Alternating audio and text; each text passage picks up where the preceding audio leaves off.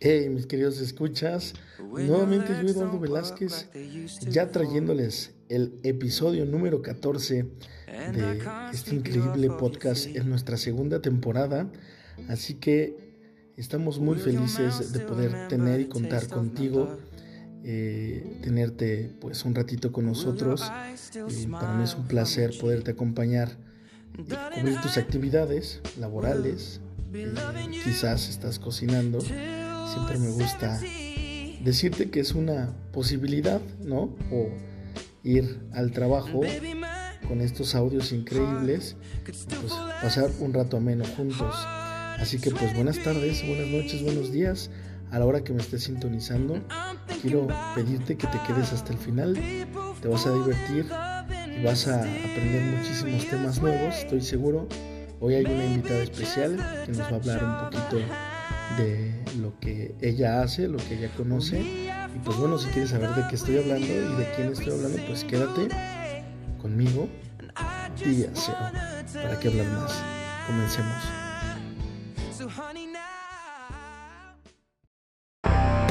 Esto es, esto es Día Cero, Día Cero, tu podcast, tu podcast. Así que, así comenzamos. Que comenzamos.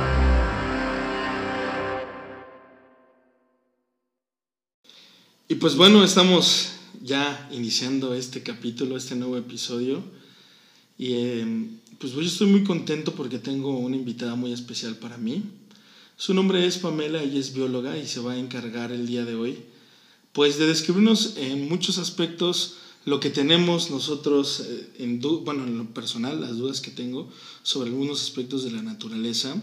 Y obviamente, pues dentro del desenvolvimiento del capítulo, pues vamos a hablar de esto, ¿no? De la naturaleza y de algunos aspectos eh, que ella nos va a comentar, que ella es muy experta en este tema porque es bióloga. Hola Pam, ¿cómo estás? Muy bien. Oye, muchas gracias por aceptar grabar conmigo, de verdad es muy importante para mí. De verdad, muchas gracias. Y, este, y pues platícanos ahorita en qué andas con la biología, cuéntanos. Eh, bueno, eh, Actualmente eh, estoy dando clases nivel secundaria.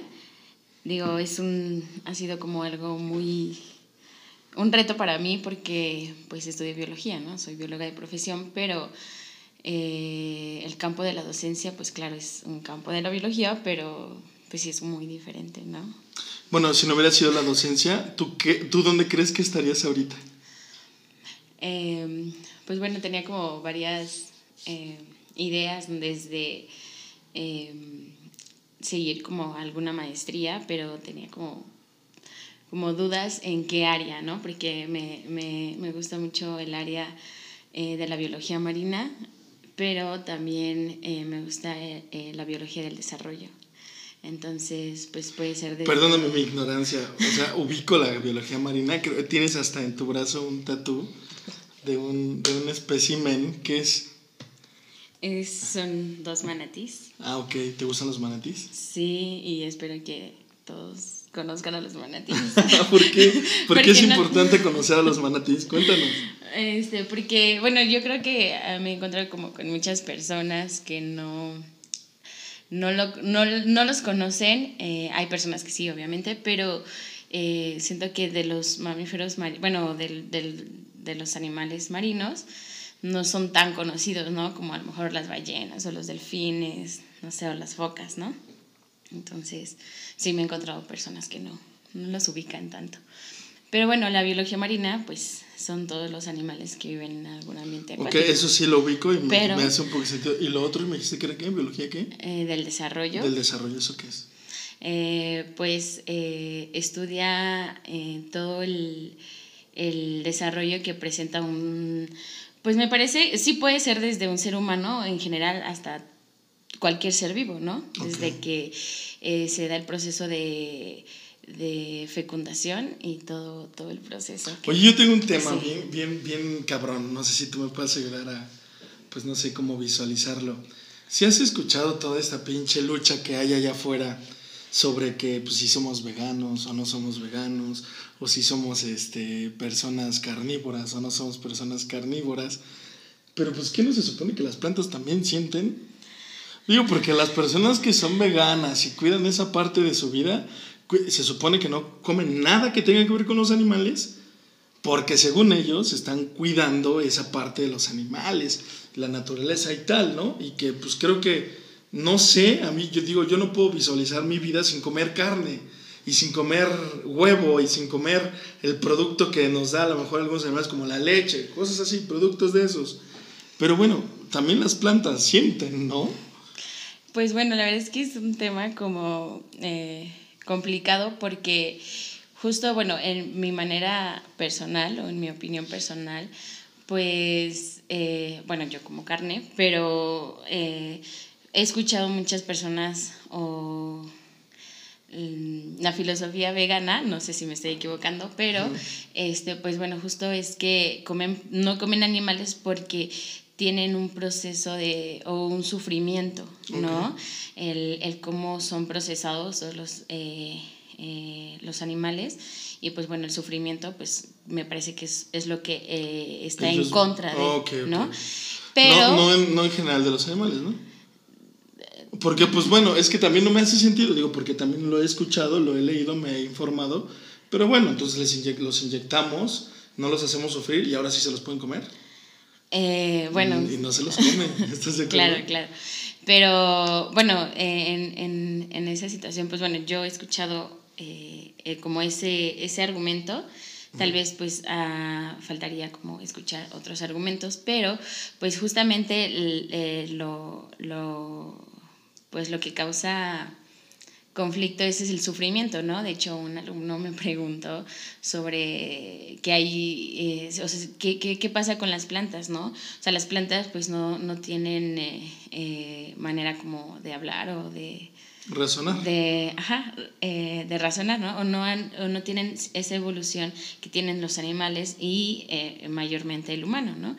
Pero pues para mí son seres vivos que también, o sea, también cumplen un proceso, ¿no? O tienen un, un valor eh, biológico, ¿no? Como los animales. Entonces, pues eh, los veganos consumen las plantas, entonces eso creo que también es como un consumismo.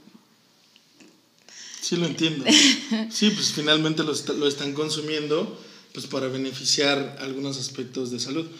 Pero quiero que me digas una cosa, o sea, en, en, términos generales, tú como bióloga, supongo que has eh, hecho esa eh, pauta en tu vida de, pues, no sé, de la preservación de los animales, de la flora, la fauna, ¿no? en, en, términos generales. ¿No? Supongo que tienes esa idea en tu mente, ¿no? De, de ser ecologista o no. Sí, eh, sí. Pero bueno, tú disfrutas de la carne y disfrutas de las plantas, ¿no? Claro. En todo, yo, yo la verdad, disfruto mucho, pues a mí me encanta mucho, mucho la carne, pero últimamente de verdad he tomado muchas fotografías donde de repente voy por la calle, veo una planta muy bonita y le tomo una foto. Y de verdad, em, empezar a ver esa situación en donde eh, tanta, o una cosa tan pequeña te puede dar tanta belleza, es increíble, ¿no? Para mí. Entonces, supongo que en esa parte, pues tú también estás adentrada, ¿no? Pero eh, digo, eh, en, otras ocasiones que he tenido la oportunidad de platicar contigo, una vez me dijiste algo que me sembró mucho la mente y fue que bueno, que al final el ser humano tiene que hacer uso de, esta, pues de estas terminologías del consumismo, ¿no? ¿Me puedes explicar un poquito cómo está ese tema? Porque es muy, muy importante que lo sepamos desde, desde tu punto de vista profesional, ¿no? Ok, bueno, eh, justo se me vino a la cabeza uh, un concepto muy importante que es un desarrollo sustentable. ¿no? El desarrollo sustentable es eh, como el aprovechamiento de los recursos sin ser eh, excesivos, ¿no? Cuidando siempre que estos recursos se mantengan para generaciones posteriores. Entonces, eh, si pensamos propiamente en el concepto, pues debemos de, de, ser conscientes que el planeta, pues nosotros tarde o temprano vamos a cumplir nuestro ciclo de vida y pues vamos a morir, ¿no? Pero otras personas pues van a seguir aquí. Entonces creo que el desarrollo sustentable se basa en eso, ¿no? En, en, en que los recursos siempre estén en constante preservación. Okay. Entonces, este eh, en mi manera de pensar, pues sí, eh, es muy importante que se usen los recursos de manera sustentable y se escucha mucho, ¿no? Eh, y justamente no lo, no lo hacemos, ¿no? justo México es un país que puede ser un país eh, de o sea, un país desarrollado, pero no lo es, pues obviamente por otras, por cuestiones políticas y culturales, sí, todo eso, porque pues es, es este, pues... Se dice que en México... Mega diverso, ¿no? Se dice que en México tenemos una de las, de las eh, más grandes diversidades, tanto en flora y fauna, que, y que no le pedimos nada a ninguno de esos países, por ejemplo, no sé Pienso mucho allá por eh, las selvas que hay en Brasil y no sé, a lo mejor Machu Picchu y ese tipo de lugares que están más al sur, que hay mucha, mucha especie y, bueno, México creo que tiene tantas cosas, pero justo no tenemos esa, eh, esa mente de decir, bueno, este, voy a consumirme unos nopalitos, pero a lo mejor planto otros, ¿no? Y una persona también me dijo que es muy importante, por ejemplo, de verdad, yo admiro mucho a la gente de campo, a la gente que vive en el campo y se, educa, y se dedica a la agricultura, porque ellos, de verdad, ellos no sufren de hambre, ¿eh? porque aprovechan los recursos naturales que pues la misma tierra les da y ellos mismos trabajan pues para vender y obviamente pues también les queda pues para poder consumirse un buen taquito de frijoles, nopalitos, eh, bueno, hay gente que no le gustan los nopales, no sé por qué. creo que eres una de esas personas, ¿verdad? Sí, claro. Este, y también, obviamente, pues los elotes y todo esto que puedes, todo lo que puedes derivar de una mazorca de elote, ¿no? O sea, es increíble todos los recursos que te puede dar la naturaleza, ¿no? Y pues bueno, de, hoy, de eso viene hoy eh, el tema y qué bueno que, que, ya estemos empezando a hablar y esté, pues esto un poquito más suelto porque tengo muchas preguntas que hacerte y quiero que conozcas un poquito más del podcast, porque creo que no lo has escuchado, ¿verdad? ¿Nunca? sí. ¿Cuántas veces o cuántos capítulos te has chutado? No, no, no quieras quedar bien, ¿eh? O sea, no porque estés al aire que me quieras quedar bien. no sé, dos. Dos capítulos. está bien, está muy bien. Mira, yo lo que quiero es, yo sé que pues tú ahorita estás en la docencia y normalmente pues te desenvuelves en este ámbito de la biología dando tus conocimientos a personas que pues están eh, emergiendo, ¿no? Están pues encontrando qué es lo que necesitan y qué es lo que quieren para la vida. Yo recuerdo mi etapa de secundaria, de secundaria, ¿verdad? Sí, Yo recuerdo mi etapa de secundaria como la mejor etapa de mi vida, ¿sabes? La verdad, en lo personal, obviamente otras personas que nos están escuchando podrán creer o pensar algo completamente diferente y no hay ningún problema. Para mí sí fue una de las mejores etapas de mi vida, la secundaria. Y es ahí justamente donde como que yo empecé a crear ideas con las que hoy, hoy día sigo pues como en comunión, ¿sabes? Quiero que me digas algo, que me platiques si alguno de tus alumnos ya te ha dicho que por, por ti quiere o, o va a querer ser bióloga o biólogo. Sí, sí, bueno, he tenido como muchos alumnos. ¿Muchos?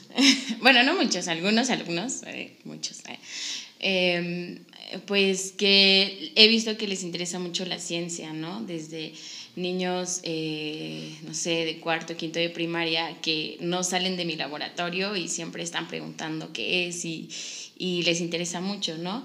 y bueno, también, bueno, por ejemplo, en ese, ese alumno que me acuerdo mucho, este, pues iba más como el área química, pero pues bueno, eh, iniciando con, conmigo, ¿no? Entonces para mí es muy importante que pues ellos se motiven a, a estudiar la ciencia eh, en cualquiera de sus campos, no solo en biología. Eh, me motiva mucho que ellos les motive, ¿no? Que mi forma de, de, de hacérselas conocer y, y es muy gratificante para mí muy bonita. Qué bueno.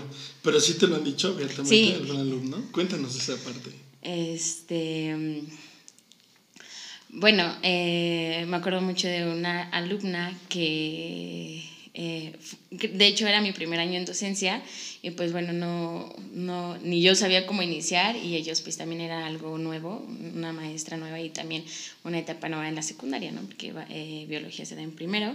Entonces, este, pues bueno, yo daba la clase y me llegó con una carta muy bonita. Eh, me acuerdo que es un sobre eh, verde que tenía como un monstruo. Ah, por fuera. Ya con el sobre, ¿no? sí, y por dentro tenía una... Eh, la carta tenía en forma de P por mi nombre, quiero suponer, y decía que pues que ella tenía como mucho miedo de entrar a la secundaria y que eh, pues bueno, al, al tenerme a mí, a mí, como maestra, pues le, le, le, fue muy ameno estar y que le gustaba mucho mi clase y que en un futuro pues ella le gustaría ser como yo. Hasta dijo algo chistoso que pegaría como un póster de mí en su cuarto pues para motivarse a, a estudiar.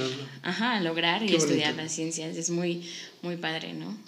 Qué bonito, qué bonito. Mira, yo la verdad espero que eh, puedas invitar a alguno de tus alumnos a que nos escuche, pues también para que se dé cuenta, ¿no? Y se den cuenta que tu camino a hacer lo que hoy haces, pues tampoco ha sido fácil, porque también quiero hablar contigo de, digo, ahorita estamos, te, te platico un poco del podcast, ahora sí ya, eh, para entrar a la raíz de lo que nosotros hacemos. Nosotros eh, dedicamos el podcast siempre a la vida misma, porque no sabemos en qué etapa de nuestra vida el día de hoy puede ser nuestro día cero y el día de hoy puede concluir nuestra vida. Entonces, todo lo que vivimos y todo lo que nos rodea, eh, para mí es arte, ¿sabes? Eh, no solamente la ciencia y, los conocimientos que hay dentro de ella, sino también nosotros aquí, pues podemos eh, aventar un, una poesía o un pensamiento. Hablamos de las anécdotas, como estas anécdotas que nos estás contando, que estamos ahorita, digamos que en el, en el set, ¿no? De las anécdotas. Yo ahorita te voy a platicar eh, desde lo que más puedo recordar de una anécdota donde yo me pueda, o donde yo pueda sentir o me sentí mucho en la naturaleza, que ha sido algo pues muy, muy bello para mí también, ¿no? Pero sí es importante también saber, eh, pues, ¿Te costó? O sea, suena ahorita fácil decir soy bióloga de profesión, ¿no? Pero bueno, platícanos de dónde, o sea, de dónde nace esta bióloga eh, tan inmensa que está enseñando a muchos alumnos a, pues, de alguna manera conocer la naturaleza, conocer la biología que hay en las plantas, en los animales y en nuestra misma persona, ¿no? Que tenemos nosotros como seres humanos, ¿no? Entonces, cuéntame esa parte, o sea, este, ¿de dónde egresaste? Cuéntame. Ok, bueno, este, son muchas preguntas. Pero, em, pues bueno, yo creo que nunca me había puesto a pensar esta relación que tiene, pero iba a comenzar tu, mi respuesta con que en la secundaria, justo en la secundaria, pues tenía una maestra muy buena que la verdad me hizo amar la biología, ¿no? A lo mejor en ese momento no me di cuenta porque pues iba para la prepa y cosas así, pero amé mis clases de biología en secundaria. Entonces, eh, me gustaba, de hecho, es gracioso porque me gustaba, me, me acuerdo del, del, tema de genética eh, y me acuerdo mucho de ese tema, ¿no? Y como que ahora tengo, sí me gusta, pero tengo como otras, otros gustos, como ya les comenté, de biología marina y del desarrollo pero pues me gustaba, ¿no? Y en, en la prepa eh, tuve una maestra de biología muy pues no quiero decir mala, pero pues no tenía como gran eh, eh, motivación porque solamente nos hacía como leer libros y hacer ejercicios y pues no aprendí como mucho, ¿no? Pero sin embargo pues no perdí esa motivación y me arriesgué a ir a, a biología porque en general en toda la ciencia siempre es muy importante, bueno, en el método científico, observar y preguntarse, ¿no? Esos son los dos primeros pasos del método científico y creo que eso es muy importante para mí. Siempre ando observando y preguntándome el porqué de las cosas, ¿no? ¿Por qué el cielo es azul o por qué las mariposas migran de un, de un lugar a otro, ¿no? Claro. Entonces, este, pues creo que eso me motivó. También, pues bueno, en, en prepa eh, tenía dos amigas que, eh, que querían biología. Una se fue para medicina y la otra sí se fue para biología también. Y bueno, ella se fue para eh, Ciudad Universitaria y yo decidí eh, irme para, para una facultad, ¿no? Y, este, y pues estaba cerca de mi casa. Eh, entonces, eh, pues bueno, decidí entrar. Así todo fue, yo creo que desde la secundaria, eh, pues mi forma de ser. Y también un poquito, ¿no? De mis amigas que también me motivaron. Ah, y bueno, cuando entré a la carrera, pues fue como muy hermoso. También tenía como... La Facultad de Biología de la... Eh, y en Iztacala. Iztacala. Facultad de Estudios Superiores Iztacala, ajá, que tiene ahí biología. Y, y ya, bueno, la verdad es que, bueno, Ciudad Universitaria me quedaba súper lejos. Y también escuché como muchas eh, eh, opiniones sobre que Iztacala era como más práctico y Ciudad Universitaria más teórico. Entonces la verdad es que pues, me, me guié más como la práctica, ¿no? Entonces, pues, y aparte estaba cerca de mi casa, entonces decidí irme ahí. Excelente. sí, y pues eh, la verdad es que no sé qué concepto tengan eh, de biología los que nos escuchan, pero eh, la biología no solamente son como plantas o animales, y justamente em, em, se nos olvidan muchos otros seres vivos, ¿no? Siempre justo les pregunto a mis alumnos que, que, estudia la biología, ¿no? Y la mayoría es como plantas y animales, ¿no? Pero pues hay otros organismos como las bacterias, organismos que se llaman protozoos, los hongos, ¿no? Que no, que no son plantas de animales, ¿no? Entonces, este la biología es como con muchos campos, ¿no? También hay otra anécdota donde también discutí con un químico en cuestión de la biología. voy, voy, a eso, porque, eh, por ejemplo, en la, en la, carrera de biología se divide como en, en tres módulos, ¿no? Bueno, por lo menos el plan de estudios de Iztacala, que ya cambió, eh, pero cuando me tocó, pues bueno, la primera era biología... Eh, íbamos de micro a macro, ¿no? De lo más pequeño a lo más grande, entonces era como biólogos de laboratorio. Eh, materias, no sé, físico-química, bioquímica, eh, biomoléculas, todo lo que es como de laboratorio. Pasando tercer semestre, este, pues ya ven más como de biodiversidad, paleontología, evolución, todas esas cosas. Y ya en, en el, la tercera etapa, pues es cuestión de, em, pues más de profesionalización, ¿no? De, de, de, que tú elijas las áreas, ¿no? De, en las que quieras eh, meterte a la biología. Entonces muchas veces muchos eh, deciden eh, salirse de la carrera porque no, no, les gusta lo molecular o lo, lo, micro, ¿no? Pero no se esperan a ver lo maravilloso también, bueno, en mi caso, que es lo macro, ¿no? Toda la biodiversidad. Entonces, pues bueno, yo decidí quedarme, echarle muchas ganas y pues ya. Y bueno, el, caso es cuando me peleé con un químico, es que justo estábamos en una feria de ciencias en la escuela y este pues em, me pedían proyectos que no, pues proyectos novedosos que no había hecho yo o, experimentos que no había yo hecho yo ya en, las clases, ¿no? Y pues ya habíamos pasado todo lo, lo molecular como cuestión de ver bacterias y este, vegetal, animal y todo eso, que es más experimental. Y entonces él me eh, decidía hacer proyectos justamente de Em, educación ambiental.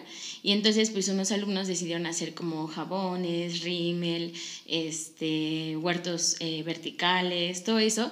Y pues él dijo, no, es que te metes en mi área, ¿no? De la química y yo le dije que pues creo, toda, bueno, todas las ciencias o en general las materias son transversales. Y y pues bueno, sí, tiene cuestión química, pues porque combinas cosas químicas, que soy muy mala para la química, pero pues eh, implica que todo, todo lo que, o todo lo que nos rodea proviene de la naturaleza, ¿no? De algo biológico, o sea, de la naturaleza, y pues sí representaba algo eh, importante que son los servicios ambientales.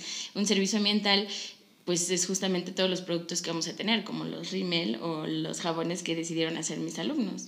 Y él así como, no, es que debe ser más experimental y, y, entonces te robaste mis experimentos de química y así como, no, la biología también no es solo experimental, sino también es como eh, justamente educación ambiental, desarrollo sustentable, hasta lo, bueno, propiamente también lo de laboratorio, desde biólogos de campo, desde biólogos de oficina, de empresas. O sea que entonces peleaste con un peleaste con un, con un em, colega. Sí, de claro, trabajo. claro, sí, sí, sí. Y bueno, ¿y qué, en qué terminó el pleito?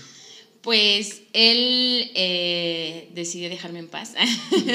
decir, bueno, ok, este, eh, porque justo también se me habían ocurrido como energías renovables y también dijo, no, es que eso no, este, eh, tampoco me, me, tenía que meter en esa área, ¿no? Pero pues yo creo que la biología es la más hermosa de todas las ciencias.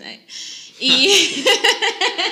ok. no, y es que, fíjate que, eh, bueno, mi director de tesis odiaba la biología, pero a la vez me dijo algo que también no se me va a olvidar nunca, que la biología es la ciencia más difícil, porque justo, no sé, por ejemplo, en la física, si tú, no sé, ella me lo demostró así, no sé, si das un golpe, este, y, y mides, no sé, no sé de física, pero no sé, la velocidad, eh, la fuerza y todas esas cosas, eh, o sea, siempre va a ser algo lo mismo, ¿no? O sea, si tú controlas esos parámetros, pues vas a obtener los resultados claro, sí, que esperas. Igual en la química, ¿no? O sea, tienes los, tus reactivos y tienes los mililitros y esto y vas a obtener siempre lo esperado. Okay. Pero en la biología no siempre obtienes lo esperado, ¿no? Puedes poner como una serie de plantas con las mismas condiciones de humedad, temperatura, nutrientes, etc.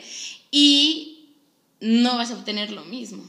Claro. Porque un ser humano siempre va a ser, bueno, un ser humano, perdón, un ser vivo siempre va a ser eh, diferente al otro, ¿no? Y eso creo que sí tiene razón, ¿no? O sea, es la, la, ciencia más difícil y justo el colega que, con el que peleaba me dijo es que la biología debería de darse en tercero, porque tienes que saber química, tienes que saber física para entender biología, ¿no? Para entender la fotosíntesis tienes que saber química, ¿no? Aunque y para entender muchas cosas también eh, que suceden en, la, en las dinámicas de, de, los ecosistemas necesitas saber física, ¿no? Por ejemplo, pues yo eh, hice mi tesis sobre eh, biológica, o sea, biología, pero metí mucha física porque estudiaba los de, justamente eh, el sonido de los delfines. Sí. Y el sonido, pues tiene que ver con todo decibeles, cajas de sonido, osciloscopio y cosas que yo no sabía, entonces pues... Tuviste que enterarte. Tuve que enterarme. Oye, entonces, qué interesante y qué apasionante suena este eh, pues, tema de la biología y pues más, más eh, narrado por una persona experta como tú. De verdad te agradezco mucho que estés platicando con nosotros. Vamos a seguir con más. Eh, ¿te, ¿Te quedas con nosotros otro ratito? Sí, claro. Vamos a pasar a algo poético que tenga que ver con naturaleza o algo biológico que por ahí pues tenemos guardado para este episodio y, este, y continuamos con más, ¿te parece? Sí. Bueno, entonces recuerden, vamos eh, a pasar a lo poético y seguimos en día cero.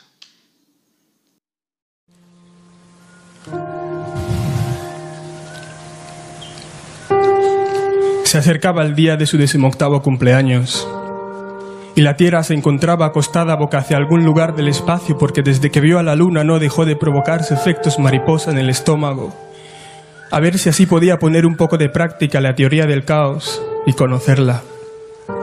Pero la Luna era ordenada, meticulosa y apasionada de las cifras al principio no se fiaba de alguien que había tardado solo 5 billones de años en pedirle salir a una chica que tal vez su interés era superficial y solo le interesaban las vistas porque se comentaba que con ella los polvos estelares se veían de maravilla.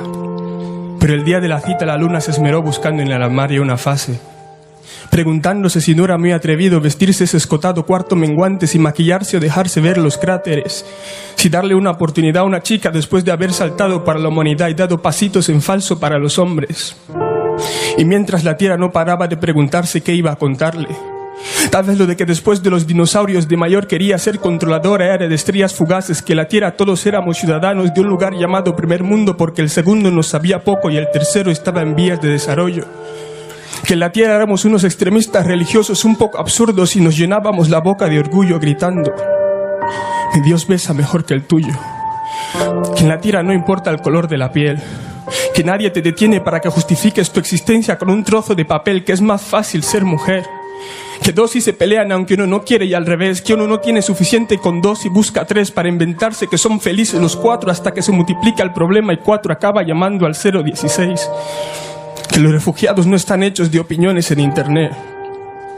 que en la tierra no nos rompemos el corazón al recordar el pasado, que no somos tan simples que después de una relación fuimos, no se conjuga en el pretérito perfecto complicado. ¿Cómo iba a impresionar a la lunática que afectaba su gravedad? A la que le dijeron que era imposible tapar el sol con un solo eclipse y demostró que no era verdad. Cuando lo único genuino era que la tierra somos unos rebeldes a la hora de amar. Que toda la Vía Láctea ya puede declararse el huelga, que ese día haremos a trabajar, que no somos más que un instante en este lugar. Pero vivimos como si la eternidad no fuese más que una hora que todavía no ha cumplido la mayoría de edad. La Tierra podía contarle todo eso a la Luna, con algún que otro engaño, o simplemente empezar la cita diciéndole que era su cumpleaños.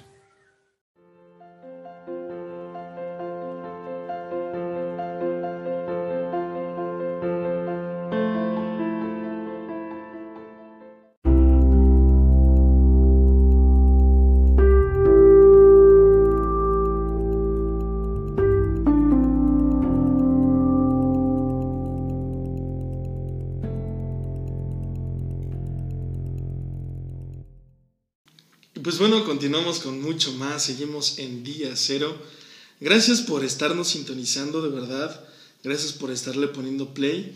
Este es un tema, pues, de los bonitos que vamos a tener constantemente en este eh, podcast tan maravilloso que es día cero. Y pues bueno, continuamos con, ¿cuál es la manera correcta de referirnos a ustedes? Eh, ¿Bióloga o, o, o maestra, bióloga o cómo, cómo es? Bueno, digo, no está mal decirte maestra, ¿no? Porque lo eres. ¿O, o no? Uh, bueno, fíjate que... Porque también decirte docente suena como que muy feito, ¿no? ¿Sí? Sí, ¿no? Bueno, no sé. eh, me- a mí me gusta mucho eh, bióloga, o sea, bióloga o licenciada en biología, pero pues ya. No, bióloga, yo creo que bióloga lo- es lo más cortito y, y se escucha muy bonito. La bióloga, claro. Claro, sí. Y maestra no, no sé, te- tengo yo como el concepto de que los maestros son los que estudian la maestría, tal vez, y los doctores, ¿no? Pero pueden ser maestros en cualquier cosa, no sé, en neurociencias, en, Y mil cosas. en mil cosas, ¿no? Igual doctores. De hecho, los- a los doctores no está bien dicho decirles doctores, médicos. Pues bueno, eh, Pero bióloga, eh, estoy con la bióloga Pam y aparte pues de que también eres docente, Sí. estás acostumbrada a hacer exámenes y yo, yo quiero hacerte un examen, no, un examen, un examen soy fácil, mala para un- los exámenes. un examen fácil de pocas preguntas. Ok. Digo, probablemente si invitas a tus alumnos y les das un punto Sí, claro. para que me escuchen, un punto, ¿eh? Y, y le tienen que decir, eh, maestras, aquí necesitamos, ¿cómo te dicen normalmente, maestra? Mis. Miss, Es ok. que son- Pues Miss, eh, Mis pame. Miss Pame, necesito que nos dé ese punto por haber escuchado este gran episodio de Día Cero. Mira, la primera pregunta yo creo que es algo muy sencillo. Y, y no quiero que te alargues, o sea, porque pues, Sí. justo tienes así el, en, en el corazón tatuado la biología y quiero que nos digas qué es una célula. Eh, en los libros les van a encontrar que es la unidad estructural más pequeña que va a conformar a un ser vivo, ¿no? Y justo, pues es eso, para no alargarme. Pero es todo lo que conforma a un ser vivo y va a estructurar a un ser vivo, ¿no? Desde, sin olvidarnos siempre, pues desde los seres más pequeñitos, que es una bacteria, que es una sola célula, hasta organismos multicelulares, ¿no? Que somos nosotros, que estamos conformados por muchas células, pero es como la estructura de todo. Excelente. Bueno, quiero que me diga eh, una bióloga qué piensa del COVID. O sea, ¿y, en, qué- y en, qué, en qué tema le ha cambiado su vida? Porque ahorita dar clases no es lo mismo que daba clases cuando, pues cuando estaba, ¿no? Cuando, cuando no estaba esto del COVID, ¿no? Eh, Solo dime cuál es el sentimiento que tiene una bióloga sobre, sobre algo, sobre un virus que pues ni ustedes mismos conocen. Sí, eh, justo eh, es un tema muy, ah, muy discutido en la biología, porque un virus, les voy a hacer una pregunta, piénsenla en su cabecita, si un virus es un ser vivo, ¿tú qué opinas? Pues sí, ¿Sí? es un ser vivo, sí. Ok, pues bueno, justo hay una discusión muy complicada, bueno, eh, sobre el tema. ¿Por qué? Eh, Para mí, en mi opinión personal, no son seres vivos. Los virus no son seres No, vivos. no, porque... Pero tienen vida, ¿no? No. Bueno, es que justo la vida engloba muchas cosas, ¿no? Y el virus tiene ciertas características que se podría asemejar a la vida, pero no todas, ¿no? Y eh, justo el virus, el por qué yo no lo considero un ser vivo es porque no se puede reproducir por sí solo. Ah, ok. ¿sí? El virus lo que hace pues es eh, entrar a una célula, Y es ahí inyectar, donde se mu- multiplica, ¿no? inyecta su ADN y la, la célula pues no se da cuenta y replica este ADN con su material genético. Ok. Al momento que hace la, la, eh, la- sí, replica el material genético, pues hay más virus, más material genético de virus y ese material genético pues ya sale de la célula y va a conformar a un virus. Justo pues el virus tiene ADN, que es parte importante de la vida, pero no se puede reproducir por sí solo. Entonces, por eso hay como esa discusión siempre de los virus y de, de- de si son eh, seres vivos o no. En mi opinión, pues no son seres vivos, pero pues sí, justo eh, pues el COVID tiene que ver con, con este eh, Pero, virus. pero es un campo que también un biólogo estudia. Sí, claro, claro. Lo estudia porque un virus afecta a un ser vivo, no porque el virus eh, eh, ¿Quién estudia en sí a los virus? Eh, eh, me parece que el campo o así, los virólogos, o porque justo pues puede ser también campo de la medicina, ¿no? Porque afectan, eh, son, son los que atentan contra, son antígenos que, que van a afectar a, a la salud, ¿no? Ok. De un ser vivo. Pues muy bien. Bueno, pero ahora dime, como, como, como docente, ¿cómo, ¿cómo te ha cambiado la vida? Como, o sea, digo, antes tenías que estar en presencia en la escuela y ahora estás, pues, por medio de esta, pues, eh, ahora sí En que el face to face en línea por Zoom, ¿no? ¿O tú que utilizas Zoom? Sí, sí, Zoom. Ok. Bueno, pues sí, es que eh, es muy diferente.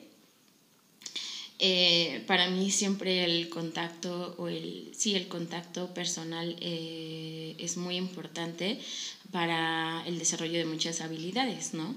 Y el hecho de que los chicos o, yo también como eh, profesora Miss, este, pues es como más pues feo, ¿no? Porque cuando los chicos están en presencial, pues tú ves sus reacciones o qué hacen. Y en línea, pues es como que pues no ves sus manos, no ves en su alrededor qué es cómo están interaccionando, ¿no? Entonces, pues muchas veces también ellos también se pues no sé, se, se aburren mucho, se cansan mucho de estar eh, en, en- O sea, en sí la crees, pantalla. crees que es más cansado, ¿no? Sí, sí, claro. Aunque también tiene sus beneficios porque pues puedes eh, utilizar más herramientas tecnológicas, porque antes pues me acuerdo, ¿no? Que tenías problemas, eh, ay, que el proyector no prende o que el video no Ah, se acuerdo, reproduce. ¿no? Y ya no Y- necesitan estar en el pizarrón anotando todo lo teórico para que ahí les ponemos unas plantillas donde esté descrito lo- la información que queremos que sepan. ¿no? Claro, eh, y claro, y, y de hecho, pues bueno, yo me, bueno, eh, me considero o, o soy, eh, bueno, recién entré, pues yo estoy acostumbrada en la universidad, la mayoría de los profesores te dan clases en, ya en PowerPoint, ¿no? En, en presentaciones. Y yo, pues, preparé casi la mayoría de mis clases en presentaciones, ¿no? Me gusta usar, usar mucho los GIFs o, o incluso memes, porque les gusta mucho los más memes. dinámica en ese aspecto. Ajá, entonces pues yo de hecho pues todas mis clases, incluso en presencial, pues eran, eran muy, eran digitales, ¿no? Entonces ahorita pues sí me, me ayudó esa parte, pues que siempre he sido como de ese ámbito digital, aunque sí también el pizarrón ayuda demasiado, ¿no? Cuando quieres explicar eh, cuestiones más eh, prácticas, no sé, de o ser- más elaboradas, ¿no? Ajá, sí, pues no sé, por ejemplo, vemos temas de genética y en genética tengo que usar el, el pizarrón a la de a fuerzas o temas de, bueno, me acuerdo mucho de un tema que es capacidad de carga, entonces tienen que ser como gráficos, que es transversal, como lo comentaba, entonces tienen que hacer gráficos y fue muy difícil explicar cómo hacer un gráfico en, en, en, en o sea, en línea, ¿no? Porque, o a distancia, porque, pues bueno, no, no le puedes decir, mira, aquí haz tu línea y entonces, o sea, ese, ese contacto personal, ¿no? Sí lo entiendo. Oye, eh, otra pregunta, son preguntitas muy, muy son preguntitas muy, este, muy lindas, ¿no? Ok. Nada más, ¿quién te va a reprobar? Yo no te puedo reprobar porque pues, estoy, estoy aprendiendo mucho de ti, de verdad. A mí el tema de la biología es algo que eh, no es mi fuerte. Eh, no es algo que tampoco yo hubiese decidido estudiar en un momento dado, pero sé que es súper interesante y de verdad te saca para apasionarte de muchas cosas, ¿no? Uno de los canales, quiero comentarte, de los canales favoritos, que las cosas que más disfruto en la vida viendo videos, es como adentrarme a la naturaleza de seres vivos y saber cómo es como su modo, su modo este, operandis, no sé cómo llamarlo, su, su hábitat, conocer esa hábitat y conocer esa parte de, de, pues, no sé, la hormiga cómo vive, ¿no? O cómo vive un pájaro, este, carpintero, son cosas que desconoces y a mí, pues, uno de los temas más importantes para mí es el poder conocer cosas nuevas, ¿no? Quiero que me digas algo, este, ¿quién es el padre de la biología? ¿Hay un padre de la biología? Como, el, no sé, el padre de la química, que yo creo que es Ivanovich Mendeleev. eso decía mi, mi, profesor químico, ¿no? Pero para ti no, no, no, no conoces a alguien que, no sé, por ejemplo, Luis Pasteur. Okay, o no sí, sé, o a sí, lo mejor sí. Charles Darwin. Sí, o a lo mejor, pero no sé, este... No Gregor sé. Mendel, o sea, sí hay como... Fíjate que, este, ahorita te estaba haciendo unas caras, pero eh, sí, justamente la biología también tiene ese campo histórico. Justamente tuve una materia que se llama biología, este, historia de la biología. Soy mala para la historia. No, además, pero... que- además creo que es un tanto aburrida, ¿no? Sí, O sea- de hecho yo, yo de hecho a mis alumnos es como que cuando, los- cuando leemos algún texto o así es como de, ay, a mí no me estén diciendo que en 1800 no sé quién, con quién hizo esto, no, conceptos como esenciales porque la verdad es que soy, como también soy, me cuesta trabajo la química, pero no estoy tan peleada, pero la historia sí es como que pero sí conozco a los Pasteur. eh, eh, fue muy importante para justamente un, un- un tema que me has preguntado mucho sobre eh, la evolución de las especies, ¿no? De, Darwin de también, ¿no? Darwin, bueno, claro, pero Luis, Luis Pasteur fue como un, eh, bueno, o sea, fue una, una- un científico que eh, importante para poder para que Charles Darwin pudiera llegar a la teoría que actualmente es aceptada. Claro. Entonces, pues igual.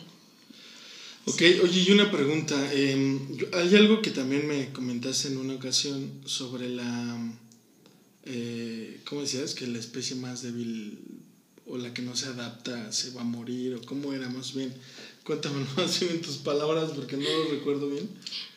ok, bueno, em, justo eh, te voy a platicar un poquito sobre eh, teorías de, lo- de la evolución de las especies, ¿no? Antes, pues bueno, no se conocía el por qué eh, existían, ¿no? La- las especies tal como son, ¿no? Hay teorías, pues desde teorías creacionistas que nos hablan como de eh, que un ser supremo creó a todas las especies, ¿no? Y sigue otra teoría que se llama fijista, que justo... Pues la biología no cree en eso, ¿sí? No, no, no, pero bueno, justo la cien- o sea, en la antigüedad no, no, no sabían, ¿no? Entonces, justo estas teorías son las teorías que antes eh, eh, tenían, que un ser supremo creó a, a- a todos los seres vivos, justo que eh, la teoría fijista nos habla de que los seres vivos no han cambiado a lo largo del tiempo. Y eso pues sabemos que no es, eh, no, no es correcto, ¿no? Después, justo Luis Pasteur hizo, eh, bueno, ah, existió una, una, una teoría que se llama generación espontánea, donde decía que todos los seres vivos se originaban a partir de materiales orgánicos o inorgánicos. Y pues, no sé, si ustedes tienen eh, basura fuera de su casa, pues veían que había como mosquitas o cucarachas o algo así. Y decían, bueno, ¿no? Pues gener- se generaron espontáneamente esos seres vivos. Llegó Luis Pasteur y, bueno, antes hubo otro, em, otro investigador que se llamaba Frances- Francesco Reddy, no sé cómo pronunciarlo, en donde hicieron experimentación justo ellos dos, donde este, ponían en un frasco carne y dejaban el frasco como sin tapar, luego uno con gasa y otro tapado perfectamente. Entonces veían que al pasar del, tiempo, pues en el frasco sin tapar había organismos, ¿no? Hay mosquitas y gusanos. En el frasco de, con gasa no había este, en la carne, sino había en la gasa. Y en el frasco perfectamente tapado no había nada. Eso fue el experimento de Reddy. Y el de Louis Pasteur fue un poco más eh, elaborado, con un matraz, con una boquilla en forma de S, y entonces tampoco pasaban eh, microorganismos ahí, no se generaba vida espontáneamente. ¿no? Entonces, por eso mencionaba que era muy importante para, para que después llegara un compañero que se llama Lamarck y después posteriormente Darwin, ¿no? Donde decían, eh, mencionan que las especies, bueno, Lamarck mm, eh, tomaba en cuenta como que las especies cambiaban de acuerdo a sus necesidades, pero lo malo de Lamarck decía que eh, cambiaban más bien se transformaban. es como si yo uso mucho mi brazo, entonces voy a estirar mi brazo, ¿no? Si yo quiero alcanzar el foco, pues voy a, voy a transformar mi brazo porque yo necesito alcanzar el foco, ¿no? El ejemplo básico de las jirafas. Las jirafas pues tenían cuello corto, se estiraban mucho para alcanzar la comida de arriba porque se acabaron la de abajo. Pero pues tampoco vemos que eso es cierto, no se transforman como tal. Entonces es donde llega Charles Darwin y dice, no, no, no, o sea, sí es importante el ambiente, sí es importante eh, las presiones, ¿no? O el hábitat en donde están o se desarrollan, eh, pero no es como que yo me voy a transformar y ya evolucione, sino que el más apto va a sobrevivir. Eh, y ponemos el mismo ejemplo de la mar, tiene las jirafas y este, lo que es importante es que hay variabilidad. La Mac no vio, decía, bueno, las jirafas tienen cuello corto y entonces pues se transformaban a cuello largo. Pero no, Darwin vio que había jirafas de cuello corto, mediano y grande, ¿no? Y entonces justamente en un ambiente en donde ya se había acabado el alimento de abajo, pues, ¿qué pasó? Eh, pues todos vivían muy bien, ¿no? Con el, alimento de abajo, pero cuando se acabó, entonces cuando cambió su ambiente, hubo una presión evolutiva que hizo que, eh, que comieran de arriba. Y todas las jirafas que no podían alcanzar el alimento de arriba, pues morían porque no se adaptaron a ese cambio en su ambiente, ¿no? Entonces eso es como la historia. Entonces es eh, que solamente las eh, especies que se adaptan al cambio son las que, pues de alguna manera, van a seguir postergando su genética. Sí, y va a depender mucho del ambiente. Yo les digo a mis alumnos, o sea, ¿quién va a sobrevivir en un ambiente escolar? Siempre les pongo como ese ejemplo. ¿Quién va a sobrevivir en un ambiente escolar? No sé. O sea, hablando de un ambiente escolar. Ah, pues van a sobrevivir los que son más estudiosos, más ah, responsables. Ah, pero si estamos hablando de un ambiente social, ¿quién va a sobrevivir en ese ambiente? Pues va a sobrevivir el que es más chistoso, el que habla más, el que es más desenvuelto, no sé. Entonces, así sucede en la naturaleza. Eh, les pongo igual una imagen de una serpiente albina, ¿no? Esa serpiente albina, si está en un bosque, ¿crees que pueda sobrevivir? Claro. Pues no. No, no porque no se puede camuflajear en el ambiente. Pero si está en un desierto, esa a lo mejor las serpientes albinas son como mutaciones, más bien son mutaciones. Pero si está en un ambiente de desierto, eso va a ser perfecto para ella, para que sea, pues, sobreviva. Entonces el ambiente y la variabilidad de los seres vivos es muy importante para que puedan evolucionar. Qué interesante. La verdad, yo, por ejemplo, hay muchas preguntas y de verdad, o sea, este, este episodio nos daría para pasarnos platicando, yo creo, toda la vida. Pero mira, por ejemplo, voy a hablar de cosas muy rápidas, ¿no? Una, pues ya hablaste del camuflaje, ¿no? Que es una manera, pues, muy, muy buena en los animales. Conozco animales que son, son unos animales que son palos, o sea, son, pues, es una rama, o sea, conozco animales que, por ejemplo, lo que hace los eh, pulpos, ¿cuál es el nombre científico del pulpo? Eh, eh, es que es cefalópodos. O sea, eh, es, que nombres científicos nunca, no, bueno, o en general yo, no, no, no nos podemos saber todos porque son eh, tenemos eh, aproximadamente 1.5 millones de, de especies, son muchos. Pero, si me sé algunos, pero en general, eh, como el grupo, sí, en el grupo en donde se encuentran los pulpos son los cefalópodos. No, una, bióloga siempre te tiene que hablar de estos temas. Así. Por ejemplo, a ver, quiero que me digas nombre científico de las rosas. Ay, no, de... una rosa. No, me sé de un Ah. cactus. ¿El cactus cuál es? Por ejemplo, hay uno que se llama, es muy famoso, que se le llaman asiento, asiento de suegra, se llama Equinocactus grusoni, o el de el nopal, o Puntia ficus, pero hay diferentes no- eh, nopales. No soy tanto de plantas, pregúntame a lo mejor, no, No sé. sé, a- a ver. De un delfín, por ejemplo, el delfín que yo estudié es, es Turcips truncatus, pero hay diversas especies de delfines. bueno, y no vamos a hablar de esos nombres porque quizás se nos van a dormir mucho. claro. Pero bueno, sí, eh, de sí, verdad sí. es muy, muy, muy, muy interesante. Y sí te decía, por ejemplo, una de las preguntas que yo siempre me hacía, ¿cómo chingados, o sea, en serio, cómo chingados, cuando hay un charco, nace una rana? ¿No? Sí. O sea, ya nos platicaste un poquito del por qué, ¿no? Porque pues por ahí estaba en el ambiente volando, pues no sé, los eh, espermatozoides de una rana. No, Bueno, no, no, no. no, no de esa manera tan ignorante, ¿no? Pero bueno, Sí, sí, sí. Llegaron a ese charco y es, Claro. es lo que crean los ajolotes. y- no sé, a mí hay, hay algo que de verdad me hace mucho ruido, Sí. que yo no tengo respuestas de muchas cosas. Y pues bueno, al final, siempre en la vida, y la gente que nos está escuchando debe saber que en cuestiones pues ya más filosóficas siempre ha habido una lucha entre el materialismo e el idealismo. Uno, por un lado, es aquello que puede fortalecer el conocimiento en lo científico y por otro lado, el que puede fortalecer el conocimiento en lo divino. Y pues, cada uno de ustedes va a decidir pues si llegó Dios y escupió en la planta y. Claro. nació Sí, sí, sí. un cactus enorme, ¿no? Entonces, este, eso es algo muy importante. Y este, y pues bueno, vamos a pasar, estamos alargándonos un poco en este tema porque de verdad me encanta. Vamos a pasar pues eh, al tema musical. No sé si quieras eh, tú presentar una canción, una la que quieras. Algo que te, que te nazca, algo que te guste, no sé, lo que sea. Sí, lo que sea, venga. Ay, no, no ¿Por sé. qué no? Sí, lo que sea, una, una, una rola, a ver. Es que me gustaría como algo relacionado al tema, no sé. Ah, bueno, no. no me acuerdo de esta canción. Me, me acuerdo mucho de una canción que habla como de, bueno, tiene una frase que se llama, bueno, que habla como de árboles perennes y muchas veces no sabemos... Eh, Está es buena. árbol perenne.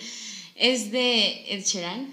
Ed Sheeran. Eh, no sé si se pronuncia así, ¿sí? Sí, Ed Sheeran, Eh, sí. Pero no me acuerdo del nombre de la canción.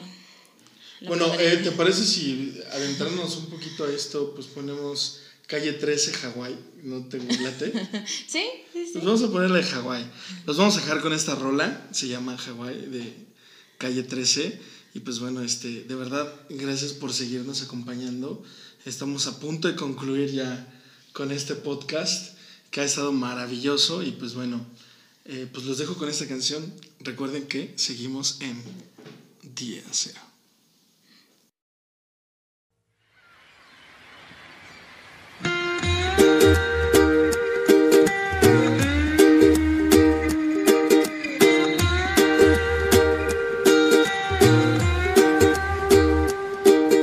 He peleado con cocodrilos, me he balanceado sobre un hilo, cargando más de 500 kilos. Le he dado la vuelta al mundo en menos de un segundo. He cruzado 100 laberintos y nunca me confundo. Respiro dentro y fuera del agua como las focas. Soy a prueba de fuego, agarro balas con la boca. Mi creatividad vuela como los aviones. Puedo construir un cerebro sin leer las instrucciones. Hablo todos los idiomas de todos los abecedarios. Tengo más vocabulario que cualquier diccionario. Tengo vista de águila, olfato de perro. Puedo caminar descalzo sobre clavos de hierro. Soy inmune a la muerte. No necesito bendiciones porque siempre tengo buena suerte. Ven conmigo a dar un paseo por el parque porque tengo más cuentos que contarte que García Márquez. Por ti, todo lo que hago lo hago por ti. Es que tú me sacas lo mejor de mí. Soy todo lo que soy, porque tú eres todo lo que quiero por ti. Todo lo que hago lo hago por ti. Es que tú me sacas lo mejor de mí. Soy todo lo que soy, porque tú eres todo lo que quiero. Puedo brincar la cuerda con solo una pierna. Veo en la oscuridad sin usar una linterna. Cocino lo que quieras, yo soy todo un chef. Tengo sexo 24-7 todo el mes. Puedo soplar las nubes grises para que tengas un buen día. También sé cómo comunicarme por telepatía. Por ti. Cruzo la frontera sin visa y le saco una buena sonrisa a la Mona Lisa. Por ti. Respiro antes de morirme. Por ti voy a la iglesia y escucho toda la misa sin dormirme. Sigo siendo el rey aunque no tenga reino. Mi sudor huele a perfume y nunca me despeino. Sé pelear todas las artes marciales. También sé cómo comunicarme con los animales. Mientras más pasa el tiempo me veo más joven. Esta canción la compuse sin escuchar como Beethoven. Por ti. Todo lo que hago lo hago por ti.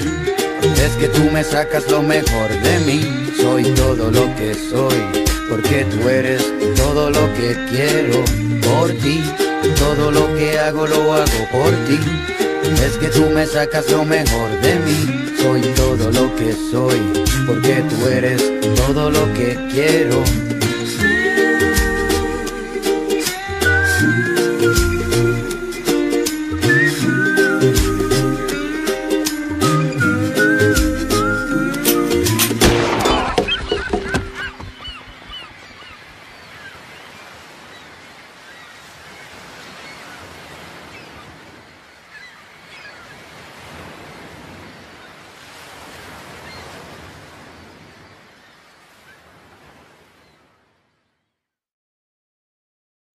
Oye, esa canción, esa canción de verdad me gusta muchísimo.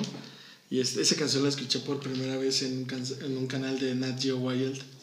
Lo, lo escuché por primera vez y pues, me hice súper fan de esa rola. Oye, pues este, mira, este segmento final habla un poquito de, pues de, de los lugares que hay que visitar en este país. Ahorita estamos, obviamente, pues por adentrarnos en, en el tema del COVID, hemos golpeado muchísimo el turismo en México. Y no sé, eh, pues que a lo mejor nos puedes contar algún lugar que hayas visitado. Puede ser un pueblo mágico, que es donde yo me voy a dar la tarea de conocer pueblos mágicos. O no sé, algún lugar de esos bonitos que hayas visitado en tus tiempos de investigación eh, o en tus tiempos de ir a conocer algunas especies en su hábitat. No lo sé. Quizá algún lugar que nos puedas recomendar, que les puedes decir a los escuchas. Este, bueno, pues como eh, escucharon, pues soy más como de la vida marina. He tenido muchas oportunidades de pues de visitar estos lugares, ¿no? Eh, el- lo que me gustó mucho pues es el, el Parque Recifal Veracruzano. Eh, es un lugar muy hermoso y ahí pues hay muchas eh, islas que no, no sé si se pueda hacer Turismo. turismo, pero pues sí pueden como eh, conocerlas o indagar un poco más sobre ellas, porque pues justo es un, un área natural protegida y pues bueno, nos dieron permiso para, para estar ahí, ¿no? Pero pues sí, es muy, muy, muy bonito. Ay, No- pero pues estoy como bióloga, así que chiste nosotros inmortales. Sí, ¿no? claro. No, no vamos a poder conocer esas bellezas así como Sí. face to face, ¿no? Sí, eh, hay otros lugares, no sé, eh, bueno, he ido mucho hacia La Paz. La verdad es que soy mala, mala para los nombres, pero pues bueno, ahí en, en- en La Paz hay eh, islas muy bonitas donde son eh, loberas, justamente hay, no sé, lobos marinos, focas, eh, y sí se da turismo, ¿no? Justo eh, pues hay que hablar también o que ser responsables en estas áreas, porque justo cuando fui pues, se acercaban mucho, ¿no? Los, las personas a nadar, pero pues si no saben como la actividad reproductiva o así de, de, los, de los lobos marinos, pues pueden ser hasta agresivos, ¿no? Y eso pues no, hay que ser responsables, ¿no? Con el turismo, ¿no? Entonces, pues en La Paz o en Los Cabos son muy, lugares muy turísticos para Bueno, y respet- respetar mucho el, el mar, eh, porque de hecho hace un par de días me comentaba mi mamá que eh, un familiar de, bueno, un- una persona conocía a la familia, pues se ahogó. Eh, desafortunadamente tuvimos esa baja de una persona que es parte de la familia, era parte de la familia y se ahogó este, en el mar. Entonces, pues ya por último, para, para cerrar con el, con, con el podcast, pues me gustaría que les dieras un mensaje a tus alumnos que nos están escuchando y a los que no son tus alumnos y también nos están escuchando sobre, pues no sé, la ecología, no lo sé. Ok, eh, pues eh, a, mis alumnos, pues que pongan mucha atención, pues para que se ganen su punto. Y bueno, en general también a ellos, pues, eh, y a todas las personas, pues que seamos eh, conscientes de, de, pues no sé, de nuestra, de nuestra huella ecológica, ¿no? Que vamos a tener. me acuerdo mucho rápidamente de un profesor, nos decía que nunca nos vamos a sensibilizar porque no vamos a dejar nuestro celular o, estar desnudos por la vida para no tener como un impacto en el ambiente. Vamos a tener un impacto, queramos o no, por la sociedad que se ha construido, pero sí tener ese impacto de manera responsable, ¿no? Muchas veces no se van a las tortillas y se llevan el auto o nada más una persona va en un auto, no sé, hacer siempre como pequeñas acciones que puedan ayudar a al ambiente y, aunque a veces eh, pensemos que son pequeñas acciones y que no van a cambiar algo, pues yo creo que si todos piensan que sí cambia algo, pues va a ser un cambio ya más, más grande, ¿no? Entonces, pues que, tengan o tomen esas eh, acciones individuales, pues para poder hacer un cambio mayor. Perfecto. Pues, eh, bióloga, Pamela, muchísimas gracias por regalarnos parte de tu tiempo, por venirnos a explicar pues muchos temas importantes que son para nosotros pues, y que debería ser para nosotros, que deberíamos de, de tener esta cultura pues bien arraigada en nuestra vida, pues para que no acabemos el planeta, estamos destruyendo muchos aspectos del planeta, ya no tenemos eh, esa, la capa de ozono está completamente debilitada, hay mucha contaminación radioactiva que nos provoca el sol y puede ser hasta inclusive dañino para nuestra salud y, tiene que ver mucho con el calentamiento global que nosotros mismos estamos provocando. Así que, pues bueno, eh, ¿cómo se llama? Eh, ¿Se puede decir el nombre de la escuela eh, donde, donde trabajan? Para mandarle saludo a los chicos de, de, qué? Colegio México. Ok, del Colegio México. Pues yo soy Eduardo Velázquez.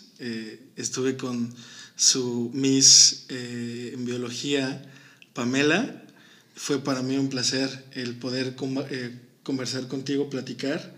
De verdad, muchísimas gracias por tu tiempo. Y pues bueno, eh, pues creo que ya todo lo que se pudo decir, digo, hay muchos temas que a lo mejor están en el aire, pero pues hay que investigar y por lo menos no hacernos expertos los que no tengamos ningún tema eh, pues como muy allegado, pero sí ser conscientes de que la biología y la naturaleza y, el ecosistema que, en el que estamos, pues es el lugar donde habitamos y donde estamos viviendo y donde necesitamos hacer o dar un granito de arena para que pues por lo menos podamos tener eh, pues más no sé más recursos y más y aprovechar todo lo, lo, bondadoso que es el planeta con nosotros en el aspecto de la flora la fauna y pues bueno a nivel celular y todo lo que porque finalmente nosotros estructuralmente somos biología y, este, y pues bueno, nuestro cuerpo es tan sabio, tan poderoso, que, este, pues que nos mantiene eh, inertes hacia poder conllevar un pensamiento adecuado para la conservación del planeta.